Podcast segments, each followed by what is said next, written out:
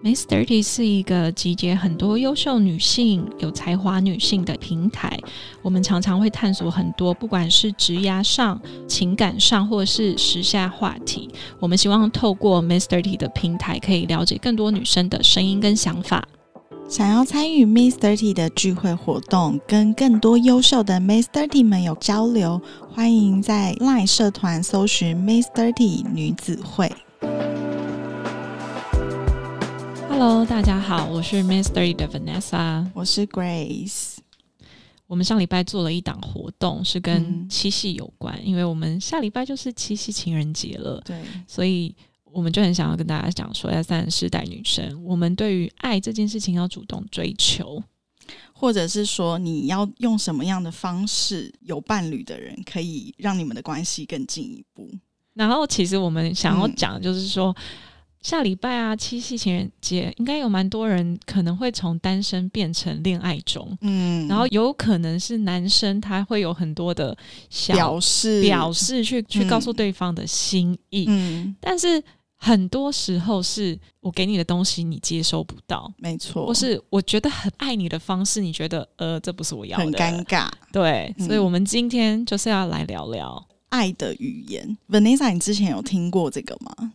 爱的五种语言。我其实就是今天早上的时候，赶快趁空档的时候，赶快测自己的爱的语言呢、嗯嗯。那我稍稍来解释一下什么是爱的语言好了，就是 love language。然后其实这个测验，嗯、在国外已经蛮有名的。它就是每一个人他其实都需要去测自己爱的语言。然后它有五种爱的语言，第一种就是 acts of service，就是行动去表示服务型的；再来是 quality time，就是精心时刻；再来就是语言上的赞美。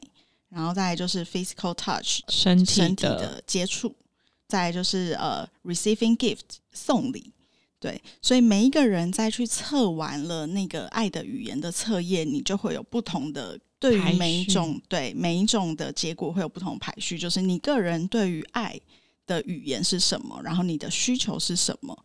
所以这个测验呢，其实在国外的咨商师，如果是比如说情侣啊、朋友啊、家人，他们如果要去做智商，这个智商师第一步就会让你先去测验，然后你去看说，哎，是不是你们两个人，或是你跟你一起去智商的这个对象，你们两个的爱的语言是不是有一样，或是其实你们是差很多的？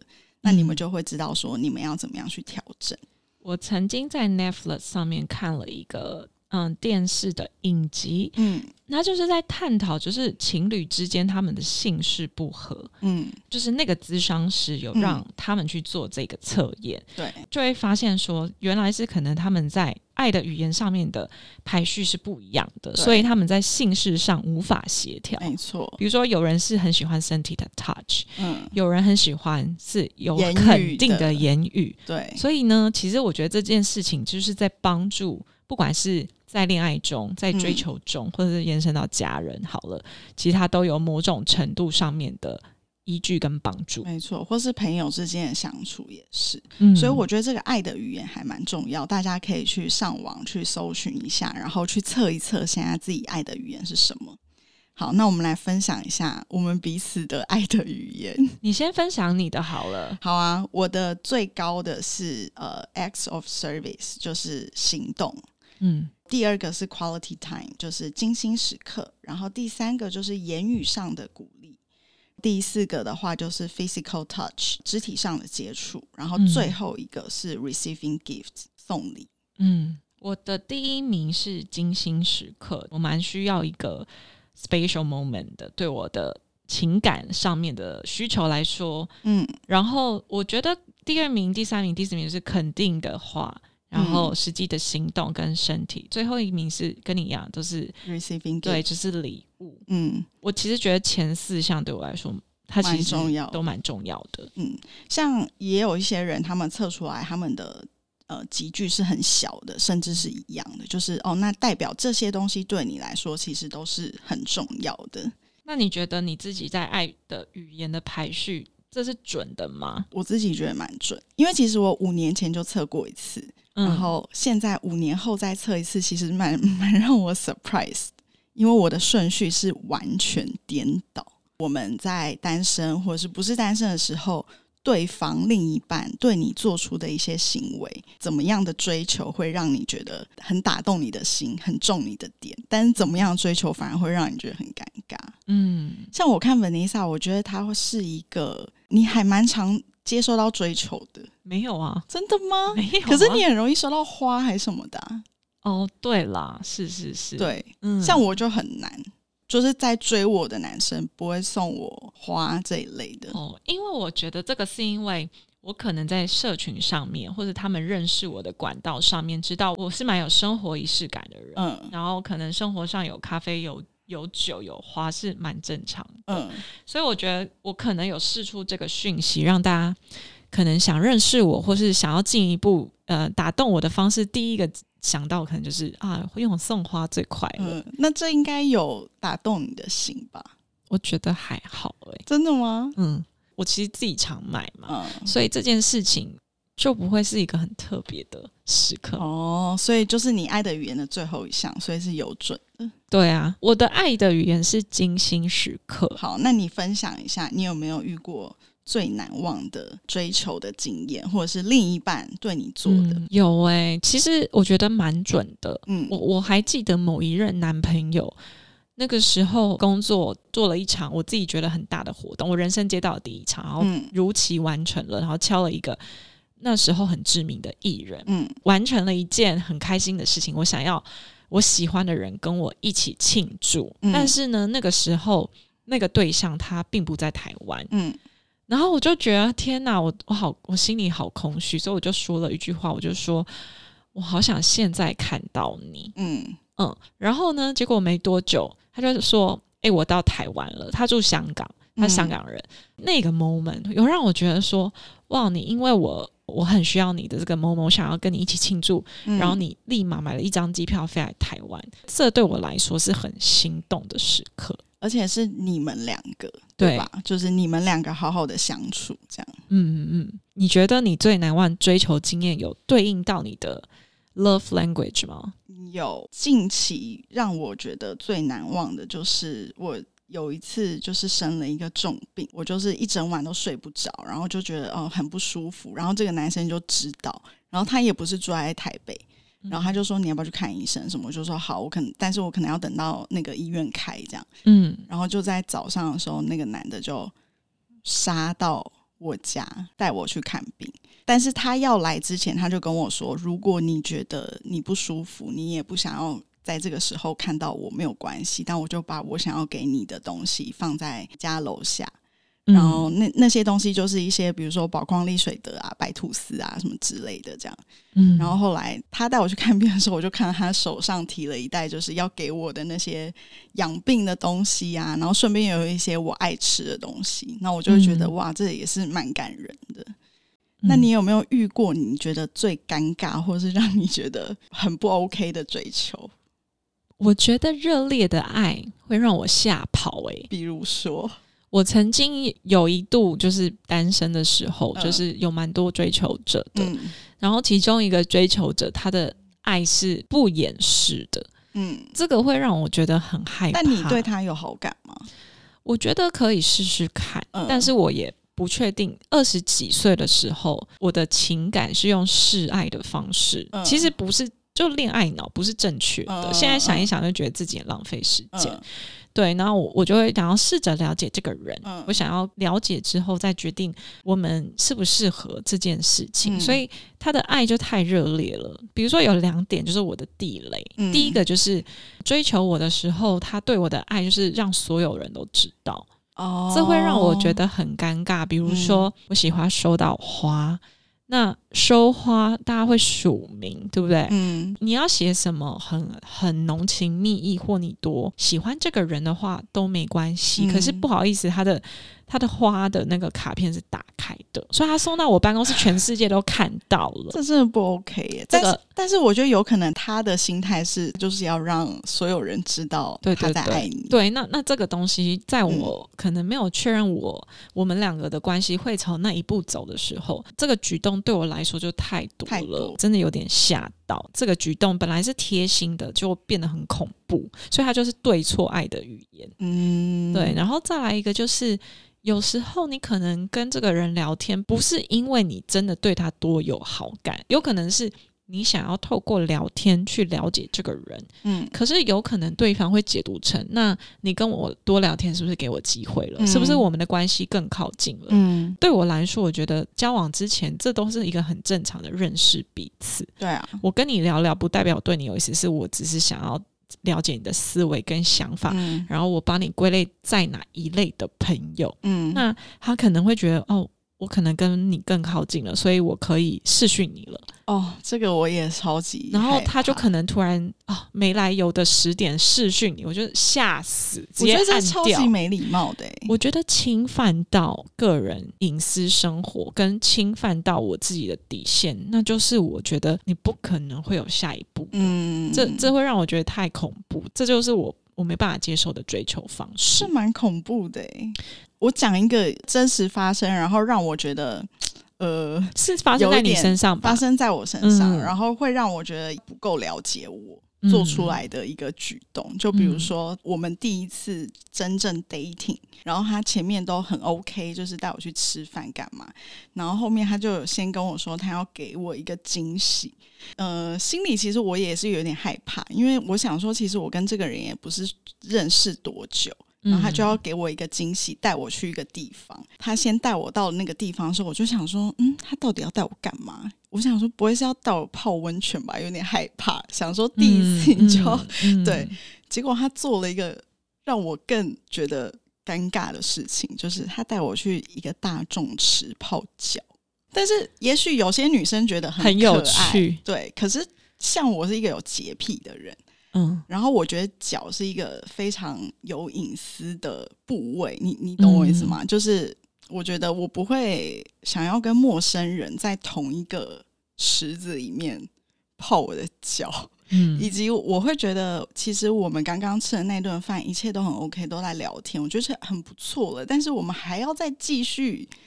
再坐在那边，然后泡脚，那我们你知道那个场面其实是蛮尴尬，而且泡脚又会把你弄得很狼狈。嗯，嗯，他到底他可能觉得这是一个，就是他展现他轻松一对。想要带你去一个轻松的地方，然后想说，如果两个人泡一个私人的池，好像又太多了，所以他就选择大众池。结果没想到你这不是对应到的对爱的语言，有可能他下一步是，哎，那我们找一个不错的酒吧喝一对，你可能还会觉得，我，嗯，好像还有下对次。对，因为我我不太敢拒绝他，所以我就是硬着头皮也是泡了。但是泡了之后，我真的觉得，哦，好想回家哦，这样。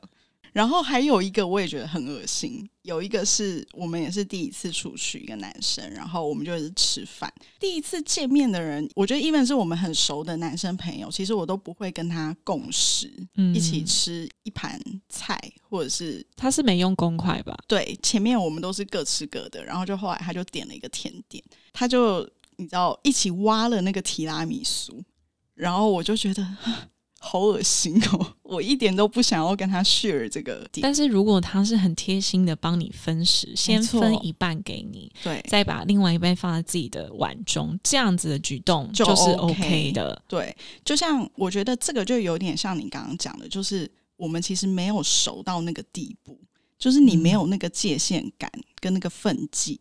然后会让我们女生一开始想说，呃，我又不是跟你多熟，嗯，对，所以像这种，我自己也会有点害怕。互相在追求对方的，或是在约会的那个过程，嗯，其实真的要很小心。就是你可能真的要够了解对方，要不然你就不要出那些你知道很冒险的招。嗯，对，或者是我觉得还有一个就是那种穷追猛打，也有一点恐怖。嗯嗯，就是比方说，你今天你可能有你自己约会对象的回复程序，并不是嗯每一个人你 text 我立马回你，对尤其是在约会的阶段，对我们可能会先做好其他事情，我再回你讯息。对，可是有些人他是一定要立马得到回应，要不然他可能会夺命连环扣，或者是他会说你你现在是怎样？你怎么了？你你怎样？我还你这样有遇过，你还在吗？对，这会吓死我还有欸遇过那种，就是原本都好好的哦、然后你出去几次或跟他聊天几次，你大概知道你跟这个人有没有后续嘛，嗯所以你可能就会渐渐的比较呃冷却一点，或者是你就觉得哦，那我们可能就是当当朋友就好。但这个嗯人可能就忽然间你知道热情大爆发，然后就干小灯熊 key，他就会忽然间说：“那你现在是怎样？如果我们不想联络的话，就你知道，就忽然翻脸。”这个好恐怖、欸。对啊，那我就想说神经病啊！对嗯，这个我觉得也也蛮是地雷，就是我会觉得你好像没有等待的风度。那嗯还有就是，如果今天这个女生冷却了，那就代表她可能对你没有意思对啊，对啊，那你为什么还要打破砂锅问到底？因为我觉得约会，什么叫做约会？就是在认识彼此的阶段嘛。嗯你你出去跟他吃饭，跟他喝酒，或者是你们一起出去玩，这个都是约会的过程。你们都是在了解彼此，嗯但是没有说这个时候你们就已经在交往。嗯嗯，有些男生会误会这个意思，对。对然后他就觉得说，哦，所以你 right now 就是我问你在哪，你要告诉我。对，我觉得、啊、男生女生在这个过程中要保持自己的优雅跟距离，其实也是给自己台阶下。嗯，嗯真的。不管是追求者或是你的另一半，他做了什么事情会让你觉得最窝心或是最感动？嗯，他可能比一般人更了解你的需求，然后给予你一些不管是言语上或是实质上的温暖。嗯我觉得这件事情会让我觉得很窝心。嗯比方说，我可能外食族很久了，嗯我每天三餐吃外食已经吃了七八年了，嗯然后突然有一个人他会愿意为我做一顿晚餐，嗯然后邀请我去吃，嗯，我会觉得好久没有人照顾我，突然有一种被照顾的感觉。嗯那这样子的举动就会达到我个人的需求。嗯那另外一种呢，就是就是这几年我一直都非常的独立，压力也很大。嗯可是他可能会，我觉得上下班理所当然，我本来就自己回家。嗯我本来都已经都习惯，反正 Uber 就是我代步工具，嗯或者是公车、大众运输。可是他可能某一天就说：“嗯、我去接你下班。”嗯我觉得这个东西就是会在你很辛苦的一个 moment 给你一个重要的一个温暖。支持，一个对鼓励，对，可能很多人都会觉得说接送有什么了不起？嗯可是他可不可以在你最需要的那个 moment 送过来？嗯这个 timing 很重要。嗯这两件事情就是很容易打中我。Vanessa 现在笑得很甜。对对对，那你呢？我觉得我很吃一句话，就是我想见你。这里对啊，那也也蛮重，的啊、对你懂我意思，就是因为我们现在工作都很忙嘛，不管是我们或者是现在我们认识的人，大家都非常忙。然后我有遇过那种，就是他工作很忙，然后他可能他也不是像我们这种上班族，时间很好控制，但是他嗯可以在他工作跟工作中间的空档嗯播控，可能跟你吃一顿晚餐。嗯，然后或者是他在工作结束，他就是要见你一面，他也不是一定要跟你干嘛，但他就是想要见到你，然后看你好不好。嗯，想看到你，对我觉得这种我就还蛮打中我，然后再来是可能记得你喜欢什么，嗯。就是很平常，比如说哦，我我喜欢吃什么，我喜欢喝什么，然后他在日常的生活当中为你准备这个，嗯，你就会觉得哦，其实他有把你放在心上。对我其实嗯。会觉得这种日常的小举动就会蛮打中我的心。比如说嗯，我最近可能常常去打球，嗯然后呢，有一天我就收到了一个很大墨数的保温瓶，啊就是他他知道说你打球你可能要喝很多水，嗯这个小东西是我会觉得加分的。对。嗯所以我觉得是小举动啦，就是像我之前也有出社会的时候，然后那一阵子就是住的离公司比较远，然后那个时候男朋友他会每天送我上下班，然后以前我都想说。我也没有觉得这个怎么样，然后嗯突然间他有一天跟我讲说：“你知道为什么要这样做吗？”他就嗯说：“因为我知道你现在就是刚出社会，然后可能没有赚的那么多，嗯，所以我想要帮你省这个计程车的钱。”很 sweet。对，就是他有在为你着想，可是这些东西都不是说多铺张、多华丽。嗯，就不是理所当然的东西。可是，他了解你当下的需求，可能你在经济上面，他想要让你舒服一点，舒服的过生活。对，但不是说我给你多少钱，对对对而，是透过这种贴心小举动，我觉得这都对女生来说很加分。没错。或是你人生可能遇到某一个困难的时候，嗯，他可以及时的给你帮帮助。你。好，就是我怎么挑男朋友的，就嗯那时候我有两个，dating 的对象，嗯。然后刚好那时候我的家人发生了一个状况，然后我嗯。家不在台北，在桃园。嗯。然后那个 moment 呢，我就把这个讯息传给这两个男生，嗯。我就跟他说我家人怎么了，然后我嗯。可能等一下要回去。嗯。然后一个 A 男生他就说：“哦，那还好吗？So sad, feel bad for you。嗯嘴巴上面的嗯关心，然后另外一个就是说：“我现在载你回去。嗯，对呀、我们要的就就是是行动上的表示。对，因为可能我们家要这样转转转转转，就是也很麻烦。然后突然有一个人给你这个及时雨帮助你，没错，你就会觉得，嗯，就是他了，对。就是在这里有了一些分别。哎、我觉得这真的是哎、因为虽然我 单身很久，但我前一个男朋友那个时候也是同时有两个男生，其实他们俩条件都蛮好的。嗯然后那个时候我就有发现，有一个男生他可能只会在比如说喝酒的时候，或者是晚上的时候，对，然后讯息的关心你说，哎，你吃饱了吗？或者是哦，那你今天在干嘛？嗯可是另一个男生是有一次他去国外工作，他一回台湾就马上约了我，然后带我去吃饭。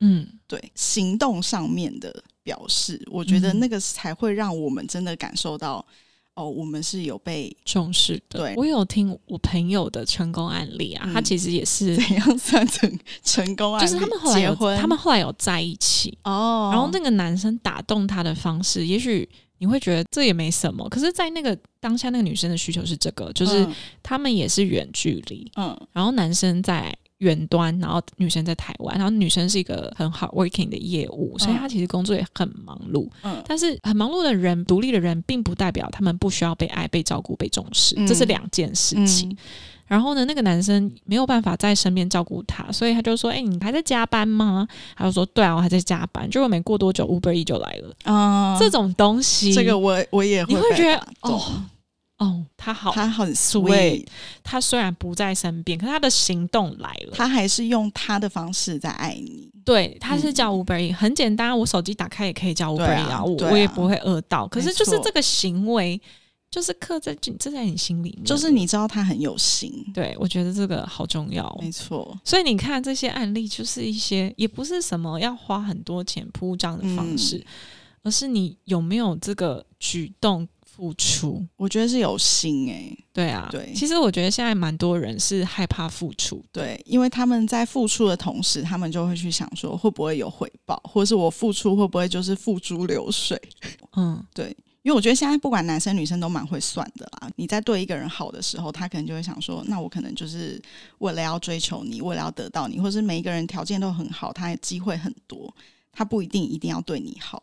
所以我觉得反而现在遇到这种有把你放在心上，然后愿意为你特地做一件小事的人，我就会觉得好像特别能够很真打诚，动我们。然后很珍贵。对，那二十岁跟三十岁的你，对于被追求能够打动你的点，你有觉得不一样？完全不同。嗯我二十几岁，二十五岁以前好了，我的、嗯我觉得我对爱情的定义是我要备受宠爱，嗯，捧在手心上，嗯这才叫爱情。或是你要给我很多 surprise，、嗯我觉得那是我二十五岁以前追求的事情，然后一直到现在，我就慢慢觉得说，我现在追求的爱情是一加一大于二。嗯就是我以前会觉得说，我们两个的交友圈分开，你做你的，我做我的，彼此不相干。你有你的交友圈，我有我的交友圈，反正回家在一起，或是一起去约会就够了。嗯可是后来我觉得，如果一两个人要长久，我觉得这些东西啊，就是你有你的，我有我的，但一定要有共有的。当然啊，不可能是完全分开的。对，嗯所以我就会说，如果现在的我，我会选择一个是我们可能在事业上，我们的交友圈彼此可以互相帮忙。嗯然后你做你的，我做我的，但是我可以帮忙你更好，你也可以帮助我更好的这样子的对象，会是我现在选择的条件，或是继续往下走的因素。那你觉得你有走在这条路上？我觉得我有诶、嗯越来越好的状态。嗯对对对对，我觉得像我测那个爱的五种语言，我五年前测跟现在真的就是完全相反。因为五年前我最高的是那个收到礼物，嗯，然后我现在收到礼物是我最后一个，然后嗯五年前最后一个是实际的行动，然后现在嗯实际的行动反而是变第一个。所以我就在想，其实这几年，不管是年纪，或是你看的，或是你经历的，其实都已经不太一样了。所以你对于爱情，或是能够打动你的这些事情跟人也不一样。那讲到这边，我们前面都讲说，三十岁女生要主动追爱。嗯，你是一个会去主动追求的人吗？我觉得我不会是那个非常主动，可是我会。让他知道他有这个机会，然后或者是他约我的时候，我都不会拒绝。我可能也会制造一些机会，让我们彼此可以相处，或是走向下一步。我现在的我会主动追爱，嗯，但是我觉得主动追爱这件事情，不是说一直试出我的爱意，然后就是心花怒放，像个花痴一样那种。没有层次感的示好，嗯，我也不是说主动去追这个人，而是我会试出一些讯息给他，告诉他说我现在是对你有好感的，嗯，那我也会主动去约对方。我觉得茫茫人海中，然后你要去等待对方有一样的回应太慢了，嗯，你干脆自己打开那个门吧，你告诉他说，哎哎，你你下礼拜要干嘛？要不要喝个咖啡？嗯，我觉得这就是一个。很简单的方式，我不要等你丢给我，我丢给你不行吗？嗯，我觉得是我，我二十几岁的时候根本无法，你不敢，完全不敢。嗯，对。但是现在我就会让这个对象知道说，OK，我们可以去吃个饭，或是我们可以去看个电影什么之类的。这样子之后，你会发现你自己身边的机会会越来越多。嗯，然后你遇到的人也会越来越多。嗯，如果你是单身的时候，你就是保持着一个开放的心态啊，你就是当交朋友啊。我们去谈客户，不是也是这样子吗？对，所以可能这也反映到我自己的个性就是这样。我觉得，如果我对你有意思，或是我想更了解你，不代表说我们一定要走到下一个阶段。嗯，你有可能在这个过程中，你就变我的朋友而已。对，但是我不会去等他，我就会说要不要喝咖啡？嗯，下礼拜要不要来参加我的活动？嗯，就是我会自己制造机会让他去参与，让我们有。彼此认识的机会，嗯，然后再看看他怎么丢球，这是我觉得我主动的方式，并不是说我直接跟你说，哎，我很喜欢你哦，我知道，这个这个也不是我的 style，嗯。嗯，好了，那就是在节目尾声啦，就是我觉得我们刚刚聊了这么多，就爱的语言啊，男生做哪些事情会被打枪啊，或者女生最在乎的是哪一些 moment 啊，这些等等的，请 Grace 来分享一下给热恋中或是单身 Master 的一句话嘛，嗯。我也把这句话一直放在我的心中，就是不要放弃相信爱情。我觉得在你单身的时候，会有很多人给你很多不同的声音嘛。可能有些人就说啊，我觉得你标准太高，或是因为我觉得你太怎么样怎么样，要你不要做你自己。然后要你可能对爱情有不同的想法，可是我现在我还会觉得说，嗯，不管别人怎么说，你自己就是要有一个你自己的中心思想，就是 OK，我没有想要因为可能因为你的年纪啊，或是旁边的声音，或是因为你单身了很久，然后去改变你相信爱情的这个思想。那我想要给单身的女生的话，其实就是，如果你今天很想要。有一个男朋友，你应该要打开你的心，然后打开你的方式去拓展你的交友圈。嗯，因为我觉得我身边有很多女生单身，但是她们都很封闭自己。嗯，你每天都见一堆女生，你到底要怎么认识男生？真的，就是真的。我我觉得女生，我有听了 Vanessa 的建议，所以 对，就是我觉得单身女生对爱情要主动一点，主动把自己放入一个比较容易接。触到男生有机会的地地方，然后如果你真的遇到一个你自己很蛮喜欢的对象，你可以主动打开那个窗，嗯，认识他，不要觉得不好意思，嗯，这个是我觉得我对于单身女生的建议。那对于可能像我已经交往一阵子的人，我觉得建议就是，你如果觉得你跟你的伴侣。有很多不顺遂，或是遇到很多不适合争吵，想放弃，你也许可以约他去做做爱的语言，嗯，让对方可以去了解彼此最需要的点是什么，而去调整。对，就是我觉得一段关系不可能永远都是顺利的，就是它中间一定有 up and down，就是 even 你结婚都是，但是重点是怎么样度过那个时期，然后让你们进入到下一个阶段。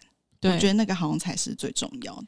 对伴侣之间的彼此了解、彼此体谅跟调整，调整这件事情非常非常重要，也是要怎么往下走的超级大的因素。没错。那我们今天聊了蛮多，就是有关于爱情的分享跟例子。其实，呃，在这边也想跟大家说，就是我们 May Thirty 的女子会这个呃社团在 Line 里面其实已经成立了一阵子了。那陆陆续续又看到蛮多 May Thirty 的粉丝加入。